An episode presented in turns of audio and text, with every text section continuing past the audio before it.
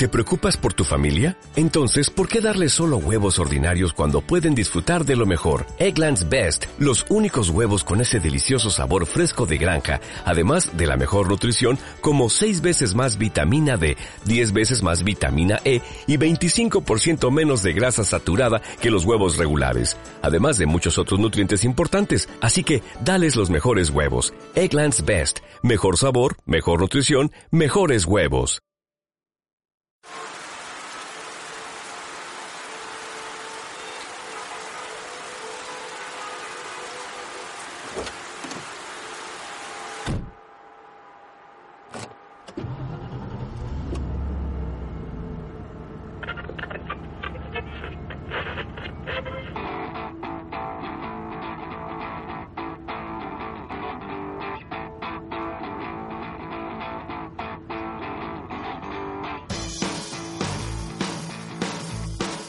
Muy buenas tardes a todos. Sed bienvenidos a un nuevo capítulo de Pildoricas Digitales, el sexto para más detalles. Después del periplo nipón de la semana pasada, hemos vuelto a la normalidad, si es que alguna vez hemos sido normales, todo hay que decirlo. Y estamos grabando tan alegremente los estudios centrales. Así que por ese lado ya hemos ganado un poquito en tranquilidad. Esta semana estrenamos una sección denominada Del 0 al 1, que correrá a cargo del amigo Ángel en ella nos hablará de temas mm, informáticos variados, desde ofimática hasta ataques de denegación de servicios. Vamos, todo muy amplio y random. El resto del programa mantiene su estructura de costumbre, ya sabéis, el consultorio de Laura, el tema central de este que os habla, ese marcador que nos guardamos todas las semanas y después la despedida llena de bits y de bytes que nos trae Apu. Así que sin más dilación, vamos al consultorio, a ver qué nos cuenta la compi. Vamos para allá.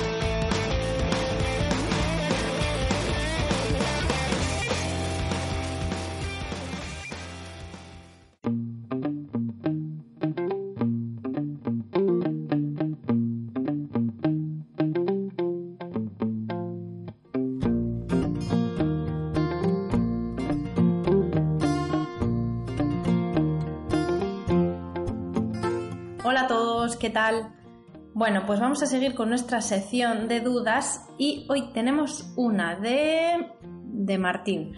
Bueno, pues dice así. Hola a todos. Os cuento. Me ocurre una cosa que parece brujería y no doy con lo que es. En el curro tenemos unos ordenadores que podemos utilizar de vez en cuando todos los compañeros. El caso es que el otro día me bajé unos documentos al escritorio porque tenía que rellenar unos formularios y al día siguiente fui a por ellos y no estaban, ni en la papelera ni nada. Le pregunté a mis compañeros porque me imaginé que había sido uno de ellos y ninguno sabía. Volví a bajarlos y rellenarlos, pero esta vez los guardé en mis documentos, pues a los pocos días volví a por ellos y tampoco estaban. Y mis compañeros no tenían ni idea. Estuvimos mirando a ver por si los había dejado en otro sitio, pero no aparecían. Y yo me fío de ellos. Será un virus, ¿verdad? ¿Qué puedo hacer para evitar que me vuelva a ocurrir? Gracias, Martín. Bueno, pues hola Martín. A ver, así a simple vista no te podemos decir qué es exactamente qué es lo que te está ocurriendo, pero por la pinta yo creo que tienes el ordenador congelado. A ver, te cuento.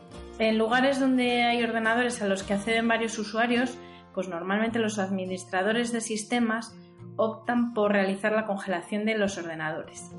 ¿Qué es esto? Bueno, pues la congelación consiste en instalar un pequeño programa en el ordenador que guarda el estado que tiene en un momento determinado. Es decir, a ver, imagina que el ordenador está recién formateado, con sus programas instalados, limpito, vamos. Pues con este programa el administrador guarda el estado del ordenador, según está. Entonces, cada vez que arrancamos el equipo, el estado en que nos lo, nos lo encontramos es tal cual el que puso el administrador cuando, cuando lo congeló. Entonces podemos instalarnos otros programas que queramos, podemos guardar archivos, etc. Pero en el momento que apagamos el ordenador desaparece todo y se queda tal y como estaba cuando se congeló. Tú piensas que esto pues es muy útil para que no haya mucho software instalado, a veces es software malicioso, malware. Entonces, hay veces que también nos liamos a bajar cosas y, tenemos todo el ordenador lleno de documentos por ahí pululando en el escritorio, en mis documentos, en las descargas, etcétera. Así que bueno, pues, pues, eso para los administradores pues les ahorra más de un dolor de cabeza. que les toca hacer limpiezas y comprobar a ver si hay virus o comprobar a ver si, si el ordenador está lleno y hay que quitar los archivos, etc.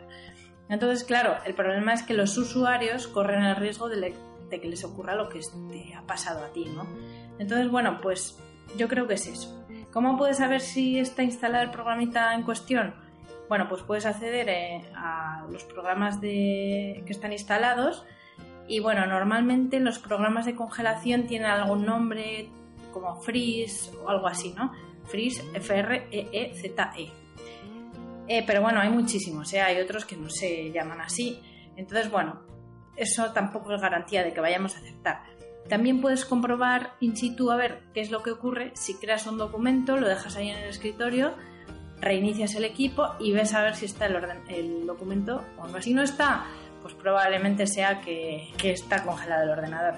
En cualquier caso, pues siempre puedes hablar con el administrador de sistemas de tu curro y comentárselo. Y lo mejor es que lleves un pendrive encima o que dejes tus archivos en la nube y así pues, pues no te volverá a ocurrir lo que te ha pasado. Y si con todo esto que te he contado no es ninguna de las cosas que, te he dicho, pues bueno, no dudes en escribirnos de nuevo o contarnos a ver qué es lo que fue o cómo terminó la historia, que al final pues estamos en ascuas.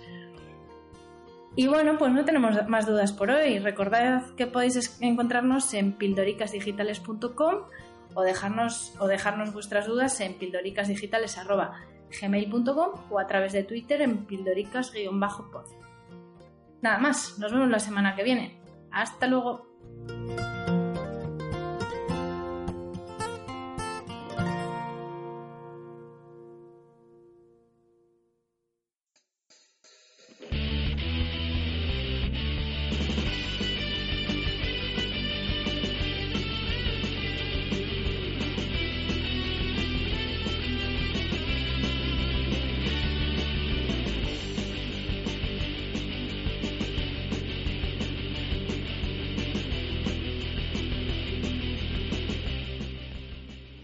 Alfred, hola.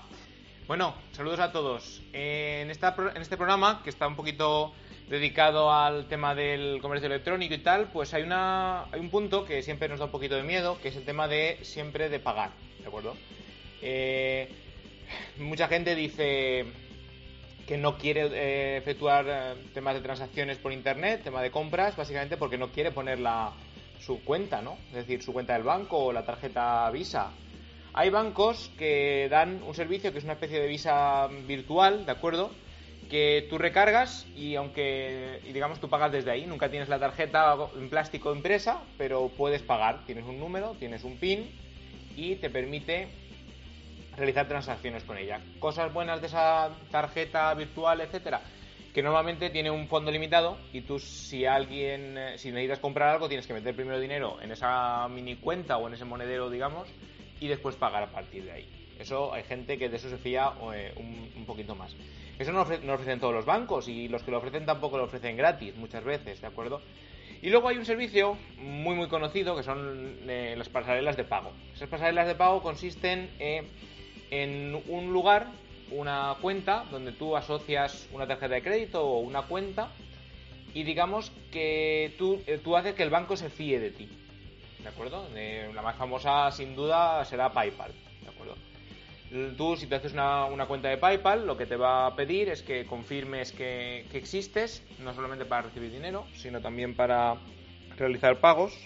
Cuando tú te haces una cuenta de PayPal, lo que tú haces es preparas, digamos, un, monedero virtual y una vez has sincronizado y has establecido una, visa o una, una cuenta corriente, asociada a ese, a ese correo electrónico, normalmente, o a ese usuario, lo que consigues es que tú puedes enviar pagos con, mm, con dinero. Si no tienes en, la, en ese monedero, se, te hace un cargo a la tarjeta de crédito o a la cuenta de banco que tengas asociada. Y si lo que tienes que, lo que estás recibiendo ahí es un ingreso, lo que se hace es que se te acumula en ese monedero de PayPal.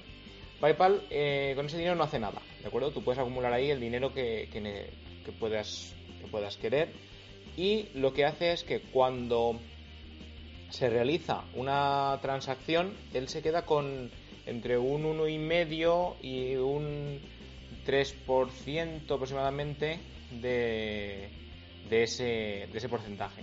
¿De acuerdo? Esa es, el, digamos, la, la ganancia de, de PayPal. ¿De acuerdo? Entre el 1,9 exactamente y el 3,4%. Eh, y siempre hay un mínimo del 0,35 euros a, ese receptor, ¿de acuerdo? Por cada transacción que se hace en, PayPal.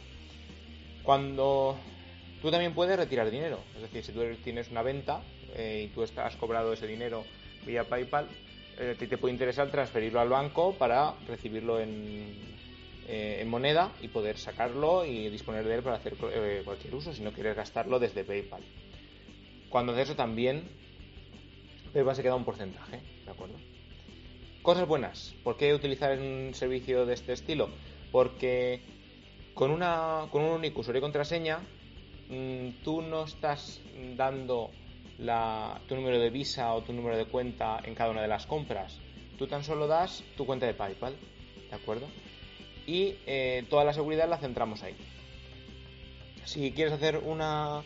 Si quieres comprar un libro, puedes pagar con PayPal. Si quieres estar en Amazon y pagar con PayPal, puedes. Eh, luego eBay, por ejemplo, compró PayPal y todas las transacciones de eBay las podéis hacer con, PayPal. Además, eh, esta plataforma ofrece un seguro, digamos, mm, para artículos que valgan menos de 2.500 dólares más o menos, en euros no sé exactamente cuánto, cuánto queda, pero digamos, si tú estás haciendo una puja en eBay y algo va mal, ellos, digamos, se, aseguran, eh, te aseguran de que te van a devolver el dinero hasta eso. ¿De acuerdo? no, tiene, no tiene ningún otro inconveniente. Es decir, es una manera de pagar vía tercero. ¿De acuerdo? Es un monedero virtual. ¿De acuerdo? Eso es lo que, lo que es PayPal. Hacer la cuenta es muy sencillo. Eh, te pide una dirección de correo, verificar unos datos bancarios y eh, poner la visa, etcétera. Y lo, lo que haces para hacer un pequeño cargo a, esa visa que tú pones o a esa cuenta bancaria que tú ingresas y en ese, en ese momento genera unos dígitos que van, digamos, en el recibo. Entonces, mm, él se asegura de que esa cuenta bancaria o que esa visa existe y eh, tú se lo indicas a PayPal y digamos que es tu manera de verificarlo. Igual que cuando recibimos un, un SMS de verificación en el teléfono de que la cuenta existe, etcétera. De tal manera que PayPal tiene, sabe seguro que tiene fondos o que tiene una visa o que tiene de alguna manera algo eh, sobre lo que efectuar operaciones de monedero si el importe que tú estás pidiendo es, eh, excede el, dinero que en ese momento puedas tener en la cuenta. Hay gente que siempre únicamente paga con esto en, internet y lo primero que hace es transferir el dinero desde su cuenta PayPal y de PayPal paga la, compra que quiere hacer. Mm, ya os digo que no es necesario esto. Eh, la operativa que tienen preparada eh, funciona de tal manera que si tú hicieras una, una, compra y en tu saldo de PayPal no hay suficiente dinero, él automáticamente eh, por ejemplo, una, hemos vendido varias cosas por eBay y tenemos en la cuenta nuestra de PayPal 25 euros. Si nosotros compramos algo que vale 30, lo que hace él es nos quita los 25 que tenemos en la cuenta y efectúa un cargo a esa visa o a esa cuenta bancaria de 5 euros. ¿De acuerdo? Espero que haya más o menos eh, quedado bastante claro. ¿De acuerdo? Pues nada, eh, esto ha sido todo. Muchísimas gracias y hasta la próxima. Thank you.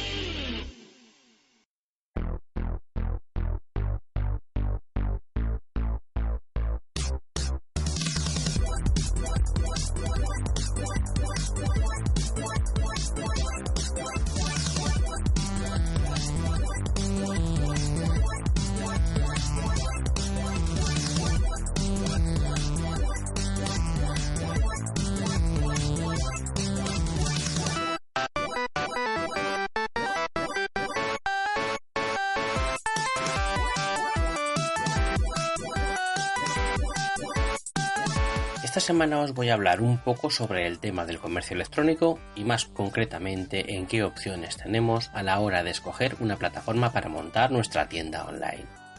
Quiero destacar que hay mucho más de lo que hablar en lo relativo al comercio electrónico, pero estamos esperando a que el gurú del tema pueda venir un día al Pildoricas y nos lo cuente de primera mano Quedaos con que no basta con montar la tienda. Además de eso, hay que tomar decisiones estratégicas importantes como el plan de social media, definir métricas del negocio, analizar el modelo de negocio con un link Canvas y mil cosas más, pero paso a paso. Hoy me centraré en contaros las plataformas que os van a permitir crear una tienda online. Así, sencillo. ¿De acuerdo? Arrancamos con un peso pesado, PrestaShop. Esta plataforma permite ser descargada de forma gratuita y colgada en nuestro servidor privado, o bien utilizar los servicios de tienda alojada por los diseñadores de PrestaShop en su propia nube. Usar PrestaShop es gratuito, con algunas limitaciones, en caso de querer utilizar una plantilla avanzada o algún módulo que proporcione alguna funcionalidad extra, tendremos que pagar por utilizar ese extra. Pero repito, la plataforma tal cual es totalmente gratuita y funcional. Tanto los módulos de funcionalidades extra como las plantillas se pueden comprar en la tienda oficial de PrestaShop o bien podremos contratar a un diseñador que nos la realice de forma personalizada. Para mí, esta es la mejor opción. Siguiendo el modelo de PrestaShop encontramos también a Magento, otra tienda online con idénticas eh, funcionalidades y modo de trabajo. No es por repetirme, ¿vale? Pero Magento y PrestaShop tienen el mismo modo de comercialización, es decir, todo es gratis y si quieres más, más funcionalidades entonces toca pasar por caja. Otra opción que trabaja de una manera muy similar en lo relativo al apartado de la comercialización es WooCommerce. Esta plataforma es idéntica a las anteriores en ese aspecto, pero con la grandísima diferencia de que corre sobre un WordPress. En efecto, puedes tener una tienda online en tu blog con tan solo instalar un plugin. ¿Magia? No, es WordPress. Destacar que esta es una de las plataformas más extendidas en la red. Los motivos son claros. Es gratuita, es sencilla, tiene plugins para añadirle cosas molonas y se instala sobre WordPress. ¿Más motivos? No. Bien, por comentar una alternativa a estas, que repito, funcionan de la misma manera las tres, eh, tenemos a Shopify. Esta plataforma no permite descargar nada, simplemente te das de alta en su web, rellenas todos los datos relativos a tu tienda y ya está.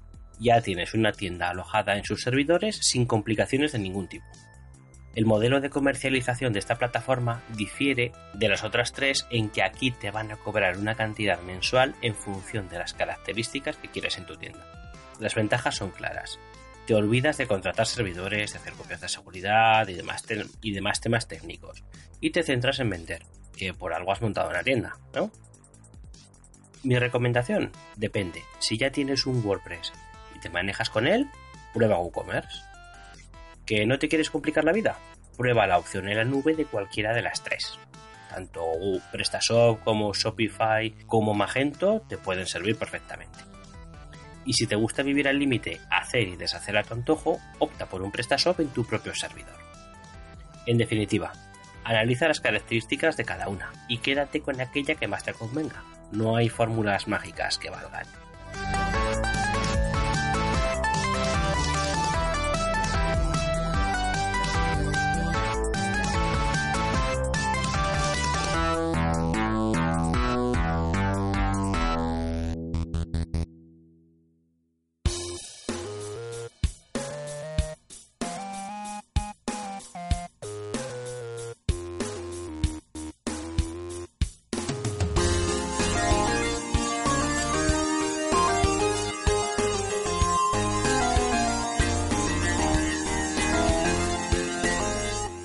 El mes de junio arranca con fuerza, ya que el jueves 2 da comienzo la sexta edición del Congreso Web, un evento anual que se celebra en Zaragoza en el que se tratan temas de marketing digital, social media, SEO, analítica web y comercio electrónico, entre otros.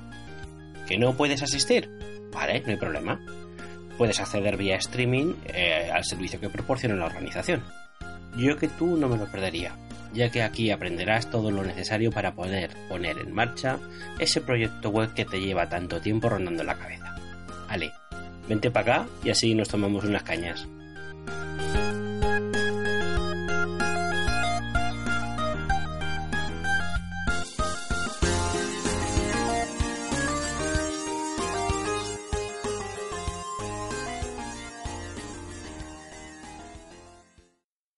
Qué gusto da volver a la normalidad. Esto de viajar está bien, pero como en casica no se está en ningún lado, desde luego.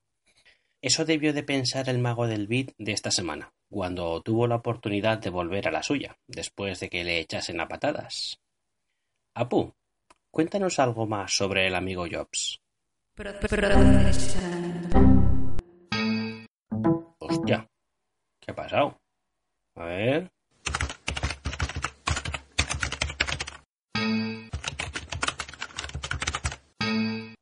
Apu, Apu. Pues nada, se ha roto. ¿Vale? A llamar al servicio técnico. Nos vemos la semana que viene. Vale, adiós. ¿No te encantaría tener 100 dólares extra en tu bolsillo? Haz que un experto bilingüe de TurboTax declare tus impuestos para el 31 de marzo y obtén 100 dólares de vuelta al instante. Porque no importa cuáles hayan sido tus logros del año pasado, TurboTax hace que cuenten. Obtén 100 dólares de vuelta y tus impuestos con 100% de precisión. Solo con Intuit TurboTax. Debes declarar para el 31 de marzo. Crédito solo aplicable al costo de la presentación federal con TurboTax Full Service. Oferta sujeta a cambios o cancelación en cualquier momento.